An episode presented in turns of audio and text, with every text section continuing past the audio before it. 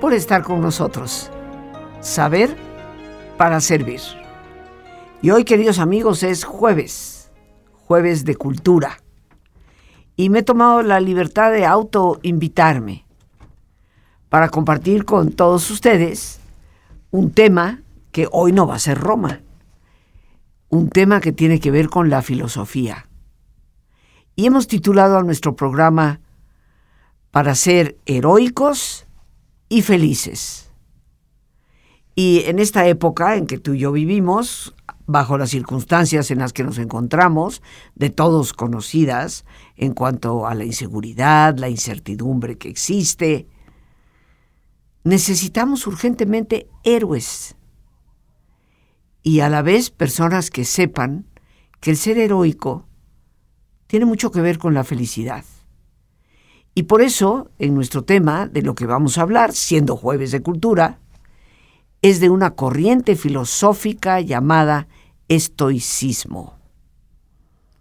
El estoicismo, y de ahí vendrá la palabra estoico, que ciertamente para ti y para mí significa ser como fuerte, valiente, heroico. El estoicismo es una escuela filosófica que fue fundada por Zenón de Cilio en el año 300 aproximadamente antes de Cristo. Y su doctrina filosófica, el postulado que él nos presenta, estaba basada en el dominio y en el control de los hechos, de las cosas y de las pasiones que perturban la vida. Y tú dirás, pero ¿cómo puedes controlar los hechos y las cosas? Porque hay de dos sopas para hablar con sencillez.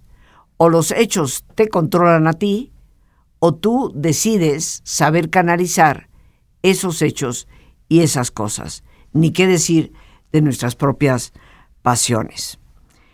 Decía Zenón de Cilio que podemos llegar a ese control valiéndonos de la valentía y la razón del carácter personal. Y bueno, en el momento en que ya se menciona carácter, se nos hace ver que necesitamos una fortaleza interior, tener carácter, que no significa lo que muchas personas piensan de que tienes un genio terrorífico. Tener carácter es tener firmeza, tener valores claros, principios bien definidos. El objetivo de la filosofía estoica, nada más y nada menos, era alcanzar la felicidad y la sabiduría, lo cual es accesible cuando somos capaces de ser desprendidos a lo que muchos de ellos llamaron prescindir de los bienes materiales, pues tú y yo sabemos que tampoco ellos prescindieron. Necesitaban comida para comer, un techo para protegerse, pero en el fondo lo que significa ese saber prescindir es liberarnos de la esclavitud a la cual nosotros mismos nos sometemos en tantas ocasiones en nuestros apegos. Durante el periodo helenístico, Recordemos, el periodo helenístico corresponde a la época en que Alejandro Magno pues salió de su zona natal y se dirigió a conquistar el resto de Grecia. Conquistó el resto de Grecia, recordemos que previo a Alejandro, pues cada ciudad era como un estado propio. Él conquista Grecia, va a conquistar lo que hoy conocemos como Turquía, todo el Medio Oriente, Egipto, y luego va a dirigirse hacia la zona de Irak e Irán, en donde predominaban, por supuesto, los persas, y los va a conquistar, dirigiendo su fuerza inclusive hasta la India, aunque ahí ya se dio cuenta que sus soldados con años de batalla y alejados de sus casas, ya no querían seguir ese ritmo. Decide regresar. Y en el camino de regreso, Alejandro muere. Pero el periodo helenístico se refiere precisamente a esa etapa y gesta histórica en donde la cultura griega se da a conocer a toda esa zona mediterránea y llega hasta Persia. Bueno, durante ese periodo, que empieza justamente alrededor del año 300 antes de Cristo, esta filosofía, la filosofía estoica o el estoicismo, pues va a adquirir una mayor importancia y una mucho más grande difusión, ganando una gran popularidad por todo ese mundo que podemos considerar greco-romano, porque el periodo helenístico pues va a partir del año 300 antes de Cristo, pero va a continuar con su poderosísima influencia, inclusive hasta influir a la misma Roma. Y por eso se habla muchas veces del periodo greco-romano. En las élites romanas, la filosofía estoica va a proliferar enormemente. Y podríamos decir que su periodo de preeminencia, el momento en que esa filosofía era como que la más importante, eh, la más conocida o la más ponderada, va del siglo III antes de Cristo hasta finales del siglo II después de Cristo.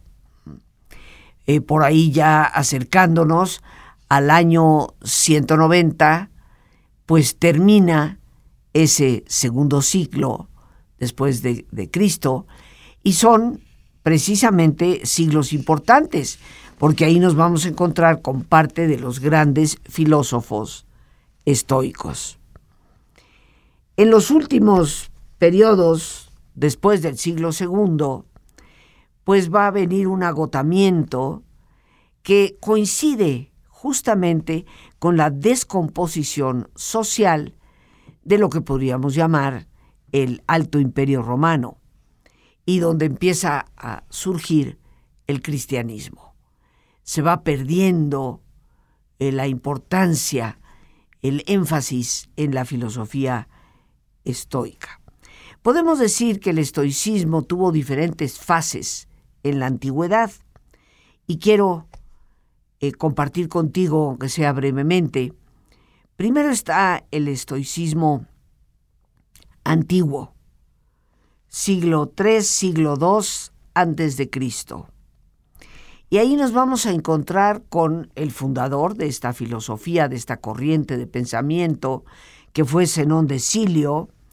Va a haber varios más que no son muy conocidos, Aristón de Quíos, Apolófanes, Érito de Calcedonia, Diosinio de Heraclea, Perseo de sitio, Cleantes, Crisipo, Esfero, y seguramente tú, al igual que yo, estos nombres, pues son de esos nombres raros que nunca hemos escuchado, pero te los menciono porque todos ellos son parte de ese estoicismo antiguo.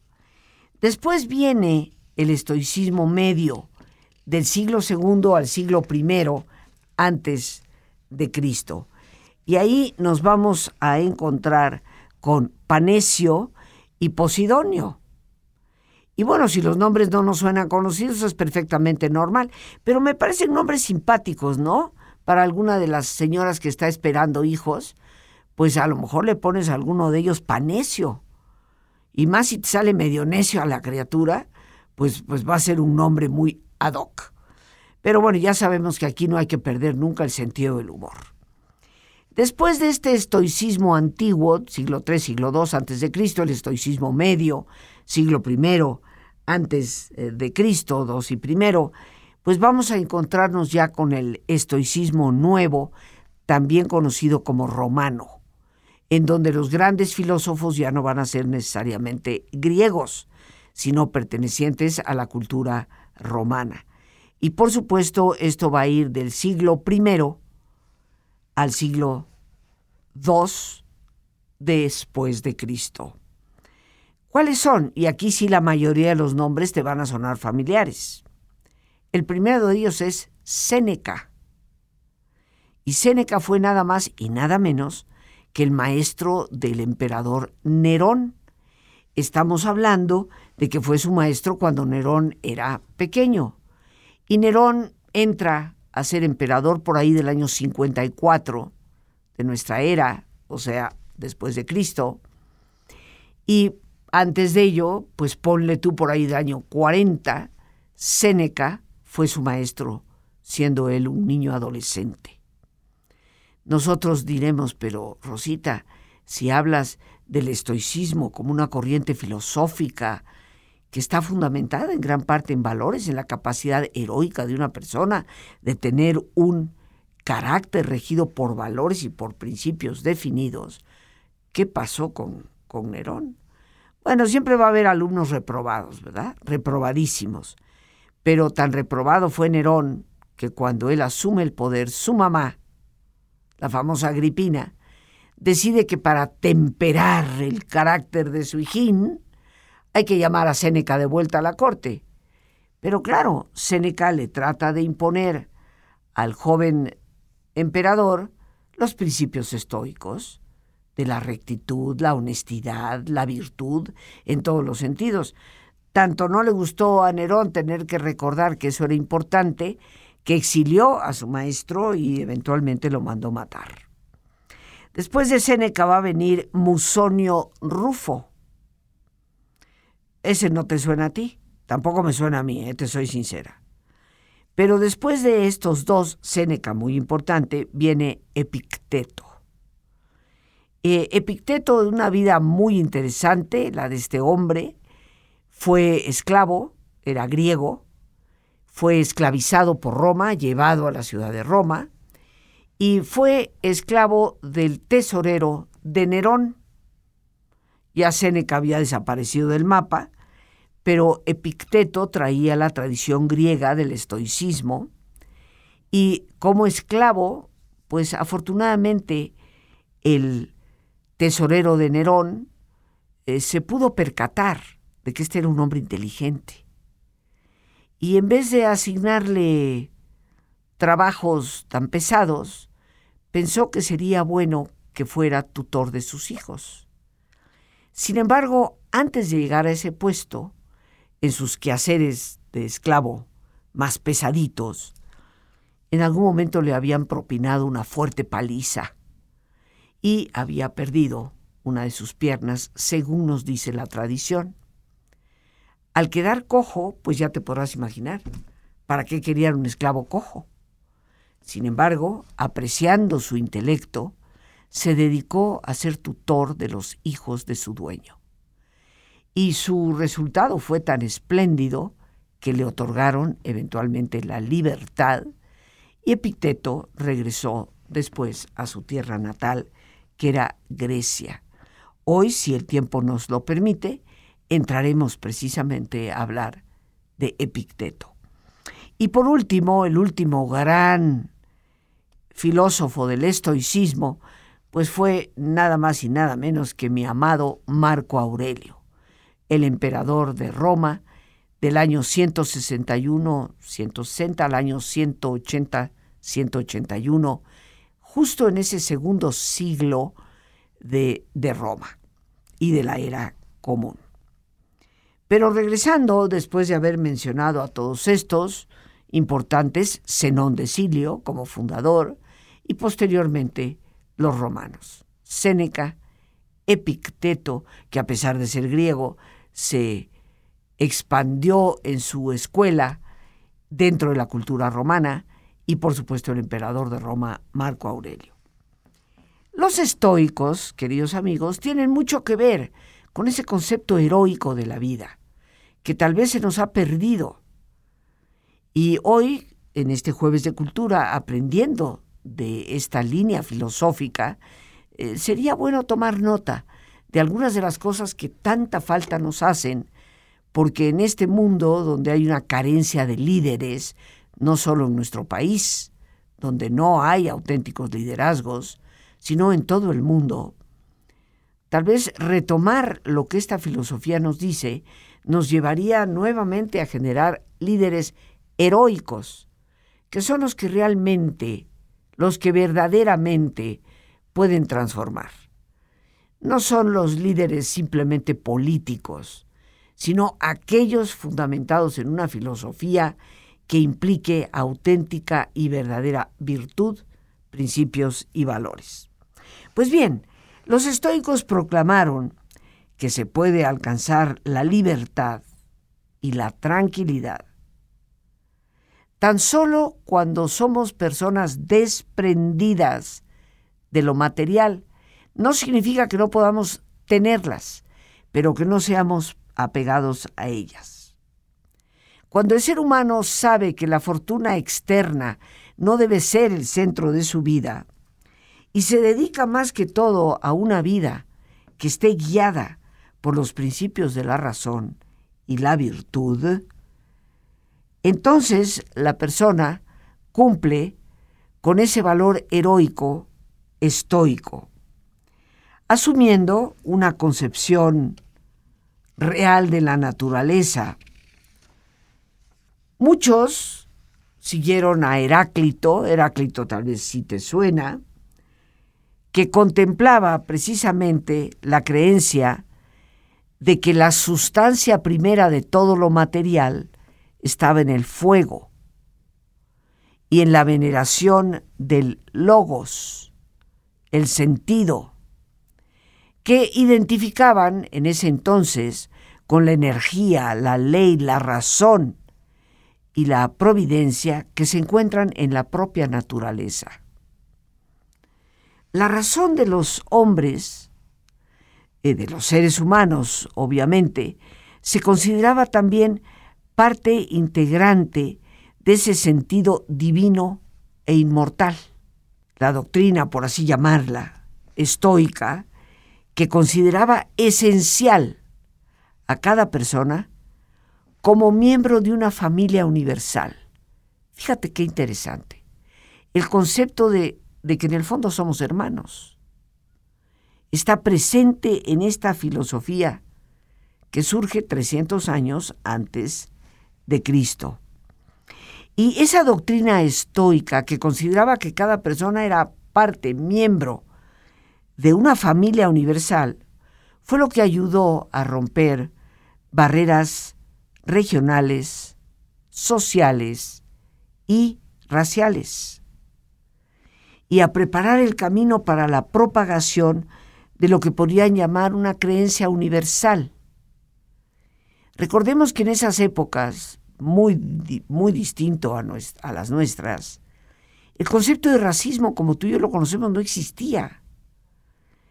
El negro, el blanco, el amarillo, por hablar de los asiáticos, a conforme se les ha asignado a la raza, convivían perfectamente. Había esclavos de todos los colores y también había señores de todos los colores. Inclusive tan solo en la Biblia ya se nos habla de los famosos reyes magos, en donde eran de Oriente y uno de ellos era de raza negra. Ese concepto racista que pues ha prevalecido desde hace ya algunos siglos y prevalece tristemente hasta ahora, no existía. La doctrina estoica de la ley natural que convierte a la naturaleza humana en norma, en una norma para evaluar las leyes e instituciones sociales. Esto es muy importante, queridos amigos. ¿Qué es lo que le conviene y lo que no le conviene al ser humano, al individuo? Y por lo tanto, desde el estoicismo, las leyes y las instituciones tienen que respetar esas necesidades qué diferente mundo viviríamos si nuestras instituciones políticas, sociales y económicas consideraran en la naturaleza humana y sus necesidades el aplicarse a que se respeten y se cumplan.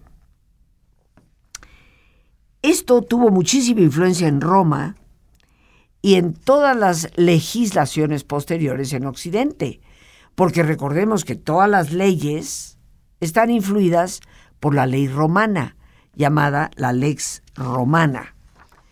Además, mis queridos amigos, tuvo importancia en, en, muchas corrientes filosóficas y en filósofos que de hecho fueron muy posteriores. Te menciono tan solo a dos, Descartes, que le llamamos generalmente Descartes, y Emmanuel Kant. estos dos grandes filósofos, estamos hablando ya del siglo XVIII, que hablan mucho de principios, de valores, que hablan de la conciencia propia y de la responsabilidad, son de los llamados filósofos modernos, pongo moderno entre comillas, que fueron influidos poderosamente por la corriente estoica. Los estoicos antiguos, y ya hemos visto que los más antiguos son del siglo III al siglo II, siglo I, antes de Cristo, dividieron la filosofía en tres partes. Primero, la lógica, que para ellos era la teoría del conocimiento y de la ciencia, porque ciertamente, queridos amigos, no podemos llegar a tener profundo conocimiento de las cosas y mucho menos ciencia si nos brincamos el ser seres lógicos.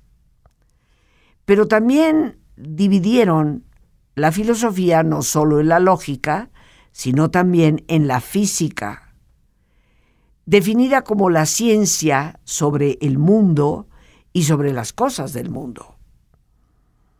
Y el tercer gran, la gran división de la filosofía para ellos es nada más y nada menos que la ética, definida como la ciencia de la conducta.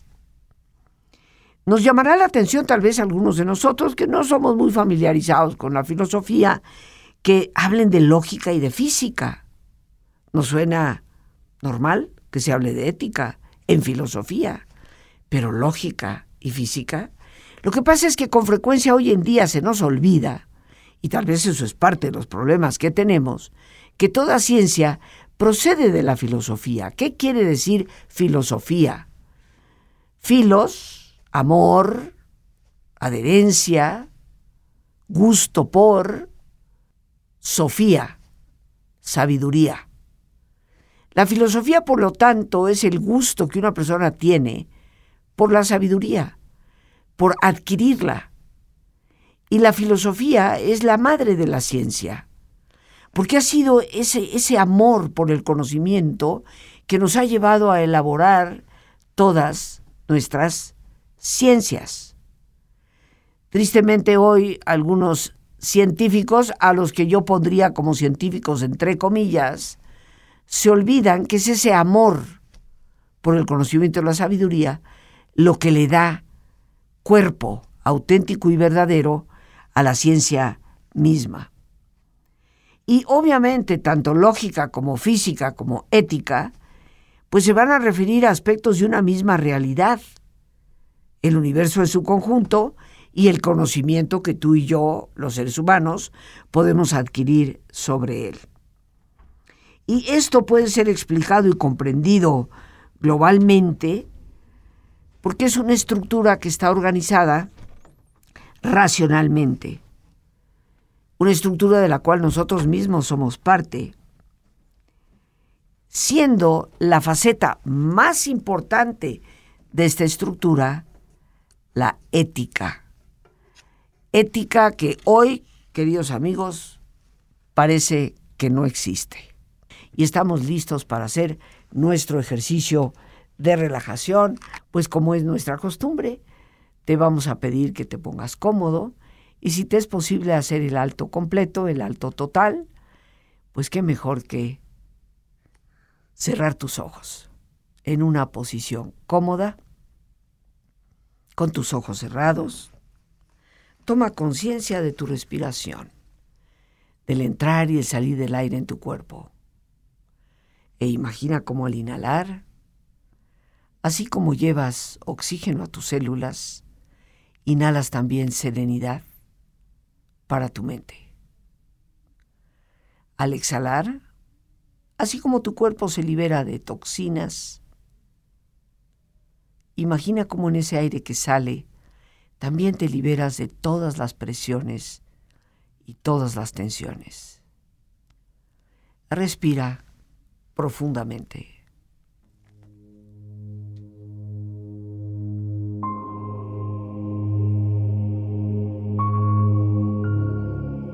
Relaja tu cuero cabelludo.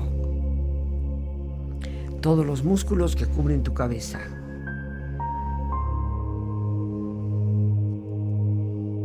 Relaja tu frente, siente la piel, la vibración de la piel que cubre tu frente.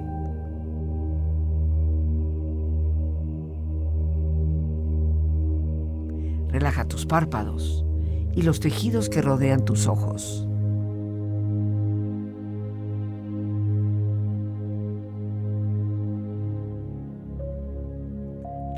Mejillas, toda la piel que cubre tu cara.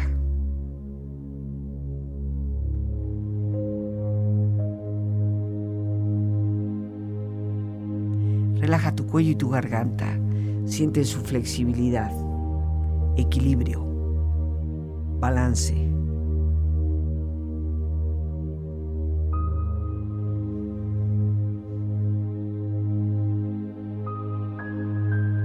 Relaja tus hombros, brazos y manos, así como tu espalda. Siente una agradable sensación de relajamiento en todos los músculos en estas partes de tu cuerpo.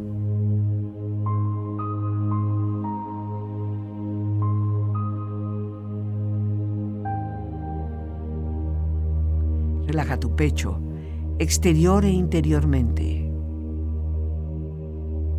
Relajando todos los músculos, imaginando a todos tus órganos internos funcionar rítmica y saludablemente.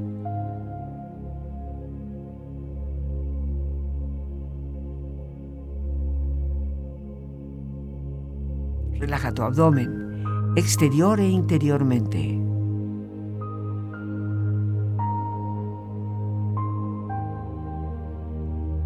Relajando todos los músculos, imaginando a todos tus órganos internos funcionar rítmica y saludablemente.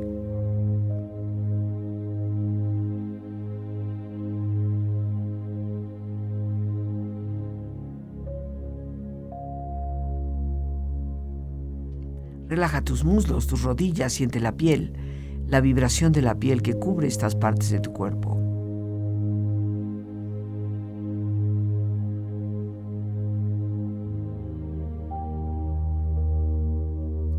Relaja tus pantorrillas y tus pies.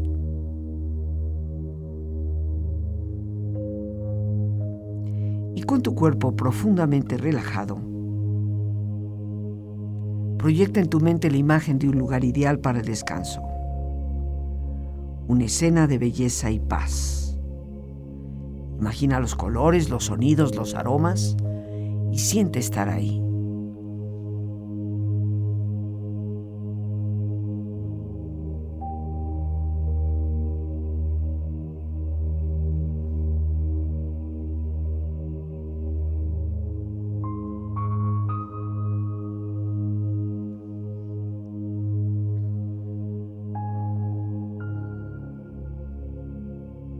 Con tu cuerpo relajado, tu mente serena, reflexiona. De la filosofía estoica y de uno de sus más grandes representantes, que fue Epicteto. Las personas no se perturban por los acontecimientos, sino por lo que piensan acerca de los acontecimientos.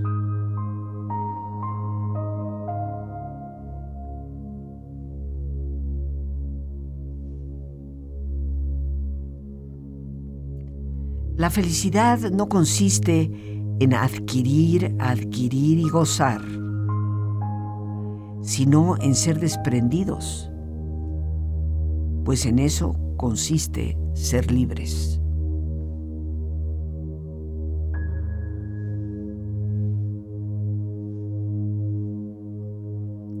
Tu felicidad depende de tres cosas, todas las cuales están en tu poder tu voluntad, tus ideas sobre los eventos en que te involucras y el uso que haces de tus ideas.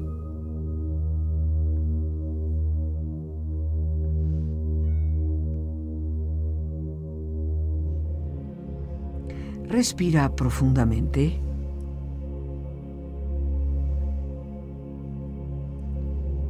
relájate bien. Y con esta experiencia empieza lentamente a estirarte. Brazos, manos, piernas y pies. Moviendo tu cuello, bostezando si lo deseas. Haciendo que tu cuerpo retome su nivel de actividad habitual hasta muy lentamente abrir tus ojos. Ojos abiertos, bien despierto, muy a gusto, bien descansado y en perfecto estado de salud, sintiéndote mucho mejor que antes en toda forma. Así es, así será y así seguirá siendo.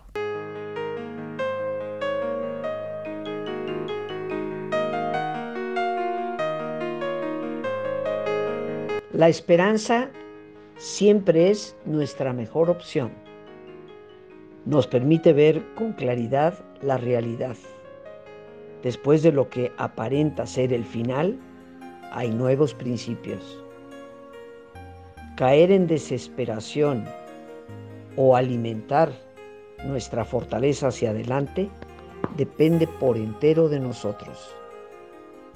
Te invito a participar en nuestro taller Desesperación o Esperanza, el manejo de la tristeza y la depresión, los días 8, 10 y 11 de agosto, de 7 de la tarde a 9 de la noche.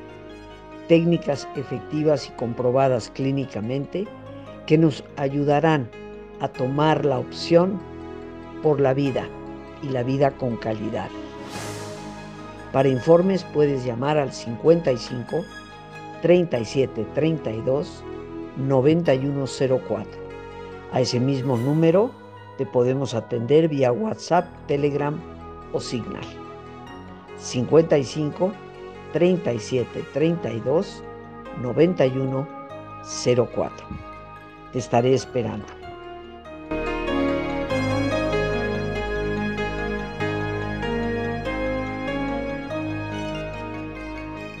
Pues vamos a continuar, queridos amigos. Nos damos cuenta que la filosofía estoica el, amor por el conocimiento se ha dividido en tres grandes partes desde los propios estoicos. La lógica, la física y la ética. Esto va a influir poderosamente en muchísimos filósofos a lo largo del tiempo, entre ellos pues nada más y nada menos que en Aristóteles. Los estoicos, ¿qué nos aportan a ti y a mí? Porque es importante, queridos amigos, ciertamente el poder valorar lo que las cosas aportan para la vida. Y si tomamos de Zenón, Séneca, Epicteto y Marco Aurelio, que sí podríamos reconocer como los cuatro grandes de la escuela del estoicismo, ellos nos dan una síntesis que dice así, una vida feliz es una vida virtuosa. Y cuando hoy nos quejamos precisamente de tanta infelicidad, de tanto malestar en nuestra sociedad, tal vez retomar estos conceptos, conocerlos un poco más profundamente, nos puede ayudar de manera extraordinaria para no seguir cayendo en esa infelicidad en la que parece que se debe vivir. Dicen los estoicos, y particularmente el gran Epicteto, primero define lo que quieres ser y entonces haz lo que tienes que hacer. Fíjate hasta dónde el estoicismo ha influido a lo largo de la historia, que el concepto de ser, hacer y tener, cuyo origen en el siglo XX es eh, Eric Fromm, el gran psicoanalista es el que en la década de los 40, quiero recordar, 50, eh, propone ese concepto ser, hacer y tener. Varios autores, diversos autores han tomado ese concepto de Eric Fromm, pero Eric Fromm como psicoanalista de alguna manera lo toma de los estoicos, que son los que nos dicen, primero define lo que quieres ser y entonces haz lo que tienes que hacer para llegar a ser como persona. ¿Hasta dónde se nos ha olvidado ese principio? Eh, yo creo que hoy es justo al revés. Yo creo que hoy es primero define lo que quieres tener y después ve y averíguate a ver si puedes hacer algo. Y eso ha desquiciado a nuestra sociedad. Así como nuestra sociedad considera que los logros profesionales, los éxitos profesionales, la riqueza, el poder y la fama son deseables y admirables, los estoicos, y en especial Epicteto, considera estas cosas como incidentales y en todo caso irrelevantes para la verdadera felicidad. Porque cierto es, y lo vemos día con día, de la enorme cantidad de personas que pueden gozar de fama, de poder, de recursos económicos, de logros profesionales, pero que ciertamente no parecen ser felices.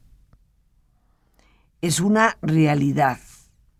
Entonces los estoicos, particularmente Picteto en el que hoy nos apoyamos, nos dice que lo que más importa es la clase de persona en la que te estás convirtiendo y por lo tanto la clase de vida que estás viviendo.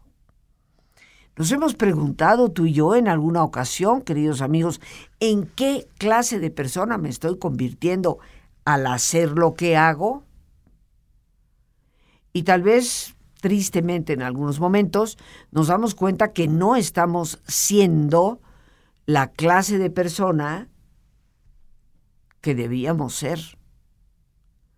O en algunos momentos ese cuestionamiento llega cuando nos damos cuenta de una gran infelicidad que hemos provocado en nuestra propia vida y también tal vez en la vida de los demás. Cuando practico como médico, como arquitecto o como político, tal vez con frecuencia nos deberíamos de detener. ¿En qué clase de persona me estoy convirtiendo? Y, por supuesto, ¿Qué clase de vida estoy viviendo? Hoy que el fenómeno del estrés ciertamente nos atosiga a todos, indudablemente, tendríamos que detenernos a considerar cómo estoy viviendo. Y aquí es donde vemos que la filosofía no solamente es un evento histórico, no solamente es un fenómeno cultural, sino que por ese amor a la sabiduría y al conocimiento nos hereda una reflexión profunda. Retomemos de la antigua sabiduría verdades que son eternas, porque ciertamente que estos hombres sabios de hace más de 2.300 años nos aportan un conocimiento que nos ayuda a entendernos mejor en este siglo XXI y que nos reitera lo que gran parte de la ciencia nos ha apuntado. Hay que reflexionarlo. Pero por hoy, queridos amigos, las gracias a Dios por este espacio que nos permite compartir. Sánchez en la producción y a ti, el más importante de todos, una vez más, gracias. Muchísimas gracias por tu paciencia al escucharme, por ayudarme siempre a crecer contigo. Que Dios te bendiga. Sabes que te quiero mucho,